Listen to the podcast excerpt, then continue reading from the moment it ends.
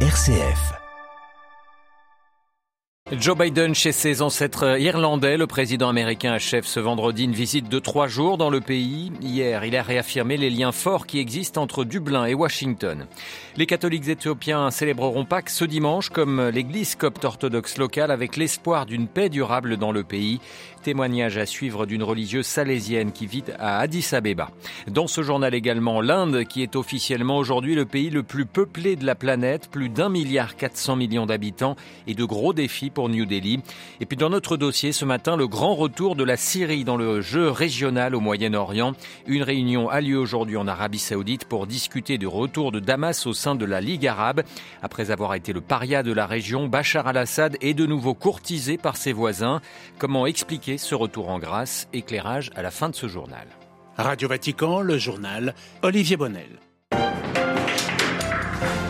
Bonjour, troisième et dernière journée de la visite du président américain en Irlande. Joe Biden retourne ce vendredi dans le County Mayo au nord-ouest du pays pour rencontrer de lointains cousins dont les ancêtres avaient émigré aux États-Unis au milieu du 19e siècle lors de la Grande Famine.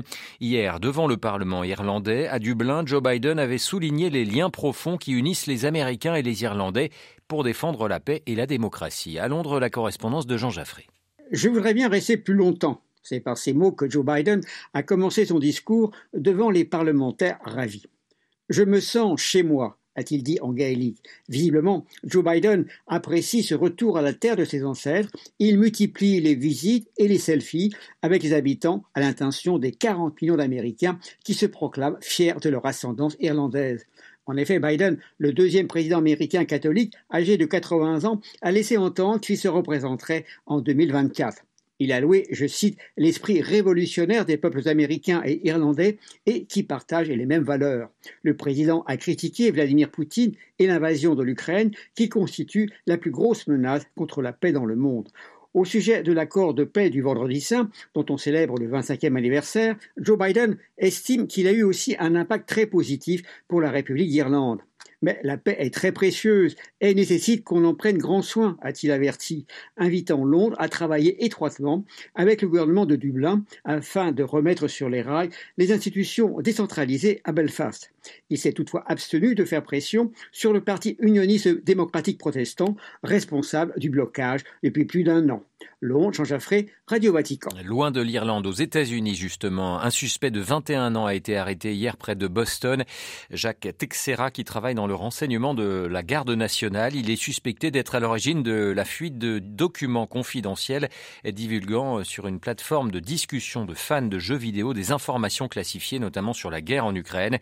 Comment a-t-il eu accès à ces documents? L'affaire fait la une de tous les journaux américains. Le Pentagone a parlé d'un risque très grave pour la sécurité nationale une enquête fédérale a été ouverte. Désespoir de paix au Yémen, une délégation saoudienne a quitté ce matin Sanaa, la capitale, sans accord de trêve finale, mais un accord préliminaire est bien là et pourrait prochainement être finalisé selon un responsable des rebelles outils. Ce vendredi, un échange de plus de 900 prisonniers doit avoir lieu entre les rebelles chiites soutenus par l'Iran et le gouvernement de l'Arabie saoudite. La paix, en revanche, est un espoir qui prend forme en Éthiopie, même si la route est encore longue. La petite communauté catholique éthiopienne à peine 2% de la population, s'apprête à célébrer Pâques dimanche prochain, s'alignant sur le calendrier de l'église copte orthodoxe. Pâques avec l'espérance d'une paix durable dans la région du Tigré après les accords de paix de décembre dernier, au terme d'un conflit meurtrier. Présente à Addis Abeba depuis 20 ans, sœur Nieves Crespo, missionnaire salésienne espagnole, nourrit cette espérance de paix malgré les obstacles encore nombreux. È vero che grazie a Dio nel Tigray la situazione adesso il est vrai que grâce à Dieu, la situation dans le Tigré s'est améliorée. Mais c'est aussi parce qu'avant c'était dramatique. La guerre s'est arrêtée, mais les nouvelles que j'ai de nos sœurs qui sont en mission à Adoua, elles nous disent qu'il y a beaucoup de camps de réfugiés, qu'il y a la faim et qu'après ces plus de deux ans de guerre, il n'y a plus d'espoir chez les jeunes. Beaucoup d'entre eux sont partis se battre, beaucoup d'autres ne vont plus à l'école depuis trois ans. Et ce n'est pas seulement dans le Tigré, car ici aussi, dans la région de Romia, la situation est très instable et dans d'autres parties du pays, comme la région d'Amara et les zones du nord, à la avec l'Érythrée et le Soudan, il y a encore des morts presque tous les jours. Prions et demandons à Dieu tous ensemble que ce chemin qui a commencé soit un vrai chemin de paix et que ce soit Jésus lui-même à travers la croix, comme nous le voyons souffrir ici chaque jour, dans tant de jeunes, dans tant d'enfants, qui nous apporte la vraie lumière, la vraie espérance et qui nous éclaire pour ouvrir les chemins vers l'avenir La religieuse salésienne Nieves Crespo, jointe à Addis Abeba par notre confrère Alessandro Di Bussolo. Les visites diplomatiques se succèdent en Chine, celle en ce moment de Lula, le président brésilien, qui doit rencontrer aujourd'hui Xi Jinping, celle aussi de la chef de la diplomatie allemande, qui vient de demander aux Chinois d'appeler l'agresseur russe à arrêter la guerre en Ukraine. Autre déplacement dans la région, en Corée du Sud, cette fois-ci celui de Catherine Colonna, la ministre française des Affaires étrangères. Au menu de ces discussions aujourd'hui et demain, la menace nucléaire nord-coréenne. Pyongyang qui s'est félicité ce matin du succès du lancement hier d'un nouveau euh, missile balistique intercontinental. C'est aujourd'hui que l'Inde devient officiellement la nation la plus peuplée du monde d'après l'ONU. Le pays compte désormais plus d'un milliard quatre cents millions d'habitants et détrône ainsi son voisin chinois. Un record qui inquiète néanmoins les autorités indiennes. La population va continuer d'augmenter jusqu'en 2060 alors que l'économie et les ressources ne suivent pas. À New Delhi, Emmanuel Derville. Le sujet ne fait pas la une de la presse en Inde ce matin. Et le gouvernement s'est bien gardé de célébrer la nouvelle. Il faut dire que les calculs de l'ONU, qui affirment que le pays a dépassé la Chine aujourd'hui, sont sujets à caution. L'Inde n'a plus fait de recensement depuis 2011. Mais le mutisme des médias et des autorités illustre aussi l'inquiétude qui règne autour de ce record. En 70 ans, la population a augmenté d'un milliard, c'est du jamais vu. Le nombre moyen d'enfants par femme a beau être descendu à deux, il y aura 300 millions d'Indiens en plus d'ici 2060. La classe politique s'inquiète du manque de ressources en eau, des défis en termes de logement, d'accès à l'éducation et au marché de l'emploi. Le Premier ministre Modi répète donc qu'il faut miser sur la jeunesse pour accélérer la croissance économique, mais les autorités investissent environ 3% du PIB dans l'éducation. Les jeunes ont de plus en plus de mal à trouver du travail et les salaires n'augmentent pas pour la majorité des actifs. New Delhi, Emmanuel Derville pour Radio Vatican. L'arrivée du printemps a toujours été synonyme d'un afflux de migrants sur les côtes italiennes, mais celui-ci n'a jamais été aussi massif depuis le début, depuis la fin de la pandémie, à tel point que le gouvernement italien a décrété en début de semaine l'état d'urgence à l'échelle nationale pour les six prochains mois. Un commissaire spécial doit être nommé pour gérer ce dossier migratoire, notamment la répartition des migrants sur le territoire italien. Si le hotspot, le centre d'accueil de Lampedusa, héberge quatre fois plus de personnes que sa capacité d'accueil, la pression se fait aussi aussi sentir au nord du pays. Là, les migrants n'ont pas traversé la mer, mais les Balkans, une route migratoire qui pose des problèmes spécifiques. C'est ce que nous explique Stefano Canestrini, le coordinateur du centre Astali dans la ville de Trente. Cette route est peu surveillée et c'est un problème parce que cela rend invisible ces personnes, y compris du point de vue d'une pleine prise de responsabilité par rapport à leur parcours d'accueil. Il y a une foule de personnes qui ne parviennent pas à accéder à ces parcours. Les principales nationalités représentées sont pakistanaises et afghanes. Ce sont des personnes qui ensuite demeurent sur notre territoire et donc nous, nous travaillons à leur parcours d'intégration et d'inclusion sur le long terme. Leur premier besoin est de se voir garanti un droit lié évidemment à la demande de protection internationale et par la suite un parcours d'accueil.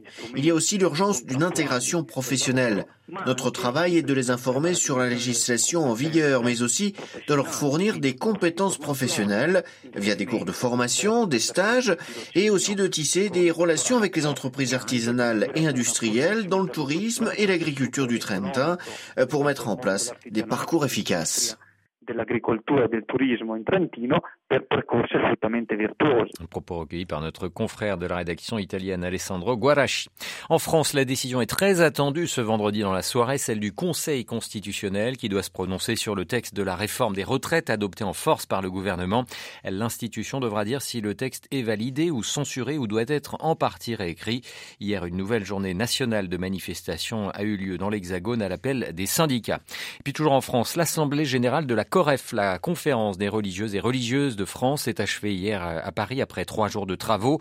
Au cœur de la réflexion, la mise en œuvre des recommandations de la SIAZ dans l'engagement contre tous les types d'abus et des violences sexuelles au sein des institutions religieuses.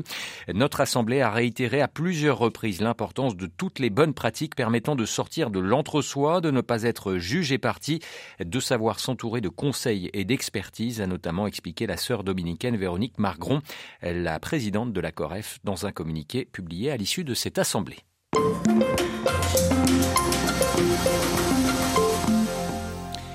En 2011, la Syrie, à l'instar d'autres pays du monde arabe, était traversée par une révolte populaire contre le régime, révolte vite matée dans le sang et qui allait déboucher sur une terrible guerre civile et la suite que l'on connaît. À l'époque, le régime de Bachar al-Assad avait été exclu de la Ligue arabe en raison de sa répression. Damas, longtemps paria dans les relations internationales, connaît aujourd'hui un spectaculaire retour en grâce, avant tout sur la scène régionale au Moyen-Orient. Ce vendredi, les ministres des Affaires étrangères d'Irak, d'Égypte, de Jordanie, ainsi que des pays du Conseil de coopération du Golfe doivent se réunir en Arabie saoudite pour discuter d'un retour de la Syrie au sein de la Ligue arabe. Cette réhabilitation de Damas dans le jeu régional s'est faite en plusieurs étapes, mais s'est accélérée aussi ces dernières semaines. C'est ce que nous explique ce matin Asni Abidi. Il est le directeur du Centre d'études et de recherche sur le monde arabe et Méditerranée à Genève. Je pense que le déclic, c'est lors des tremblements de terre en Turquie et surtout en Syrie. On a vu un engagement inédit euh, de la part des monarchies euh, du Golfe, mais aussi d'autres pays arabes pour soutenir à la fois les zones euh, contrôlées par l'opposition, mais aussi les zones contrôlées surtout par le régime, avec même une coordination avec le régime syrien. Cette diplomatie de catastrophe a été, à mon avis, un élément intéressant euh, dans le développement de dégel des relations entre les pays du Golfe et la Syrie. Et je pense que la dernière euh, réunion, la rencontre entre des responsables saoudiens et iraniens avec le parrainage de Pékin a été l'élément central qui a déclenché euh, cette volonté saoudienne d'inviter la Syrie à son sommet arabe organisé en Arabie saoudite le mois de mai prochain. Justement, euh, en quoi cette détente entre l'Iran, qui est un soutien historique de Damas, et l'Arabie saoudite, les deux rivaux historiques, euh, a-t-elle pesé dans cette normalisation? L'entente entre l'Arabie saoudite et l'Iran, elle est destinée surtout à sécuriser l'Arabie saoudite et sécuriser les relations entre les deux États. Mais il se trouve que justement cette euh, sécurisation des relations et notamment la sécurisation de l'Arabie saoudite euh, avec tous les projets économiques de prince héritier, elle passe par des crises régionales à la fois l'UMN, on a bien vu l'engagement saoudien de ces derniers jours, mais aussi l'engagement euh, syrien, c'est-à-dire en Syrie. On sait que la Syrie a occupé un poste important au sein de la Ligue arabe et on sait aussi que la Syrie, avec sa proximité avec l'Irak, mais aussi avec d'autres pays arabes, elle peut toujours euh, nuire ou porter euh, des coups à toute tentative dans cette nouvelle politique étrangère engagée par le prince héritier qui a jugé intéressant d'utiliser l'entente avec Téhéran pour euh, renouer avec le régime de Damas sans réserve ou même opposition de la part de certains États arabes. On a bien compris l'intérêt notamment du, leader saoudien dans la région de réintégrer euh, euh, la Syrie dans le jeu régional.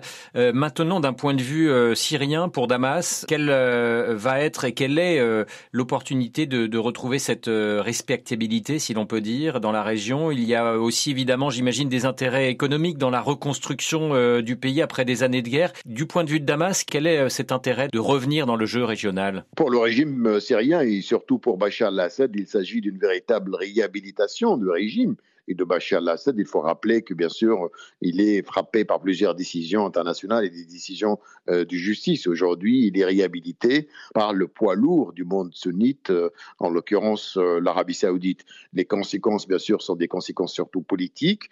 C'est en finir avec l'isolement de Bachar al-Assad, puisque la Syrie reprend son siège à la Ligue arabe et dans toutes les autres organisations régionales dépendant de la Ligue des États arabes, la réouverture de toutes les ambassades arabes euh, à Damas et aussi la réouverture des ambassades syriennes à l'étranger. Donc finalement le retour à, la, situation de départ. J'imagine que cette réhabilitation de Damas, au-delà même du rapport de force évidemment en Syrie, est une défaite, un coup dur pour porter à l'opposition à Bachar al-Assad. Oui, c'est un coup très dur. C'est une véritable trahison. Elle est vécue en tant que telle. C'est une véritable victoire pour le régime syrien qui, présenté d'ailleurs par la presse syrienne comme une revanche de président syrien, elle est aussi une victoire pour ses parents, pour euh, Moscou, pour le président Poutine, et aussi une victoire pour un autre pays, l'Iran aussi, qui a soutenu militairement et économiquement le régime de Bachar al-Assad.